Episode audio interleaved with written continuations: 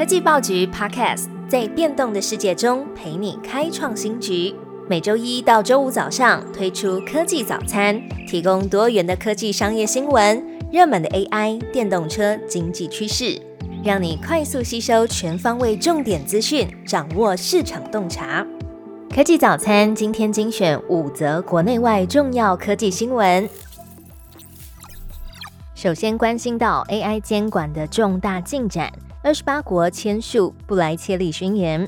为期两天的 AI 安全峰会在英国召开。二十八国政府代表签署了布莱切利宣言，针对应对 AI 风险达成全球的共识。这项宣言呢，呼吁 AI 的开发者们在测试、监控还有降低 AI 潜在有害能力的同时，保持资讯的透明还有诚信。美国副总统贺锦丽也在峰会宣布，美国要成立 AI 安全研究院，和其他的政府的 AI 安全组织来密切的合作。而下一届的人工智慧安全峰会将在半年后由韩国主办，接着在半年轮到法国主办。下一则新闻，NVIDIA 被 Intel 抢单，传出老客户测试一个月后改采 CPU。韩国经济日报报道，韩国入口网站巨头 Naver 旗下的 Naver Place 地图平台 AI 的模型呢，原本是由 NVIDIA 的 GPU 来支持，如今供应商更换为 Intel。报道指出，NVIDIA 的 AI GPU 热销，但是供应不及，加上价格飙涨，引发了用户不满。根据业界人士指出，Naver 已经测试使用 Intel 的 Sapphire Rapids CPU 一个月，可能会继续采用。报道指出，GPU 虽然适合 AI 的推理工作，但是 Intel 的新品提高了 CPU 的能力，也成为 NVIDIA 以外的选项。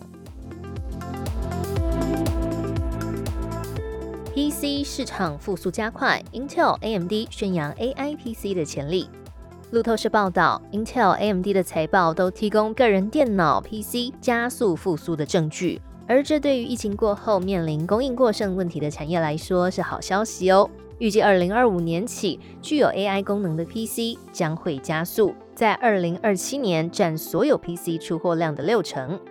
Intel 和 AMD 提及 AI PC 的潜力，在九月的时候，Intel 的 PC 业务就实现了两年来最强劲的成长。CEO 基辛格也表示，AI PC 的出现代表 PC 产业来到了转折点。AMD CEO 苏姿峰也预计，基于 AI PC 和微软 Windows 更新的周期。AMD 会在二零二四年出现成长。好，接下来回到台湾的政府对于 AI 相关的政策，行政院精创方案，十年投三千亿，推动生成式 AI 与晶片发展。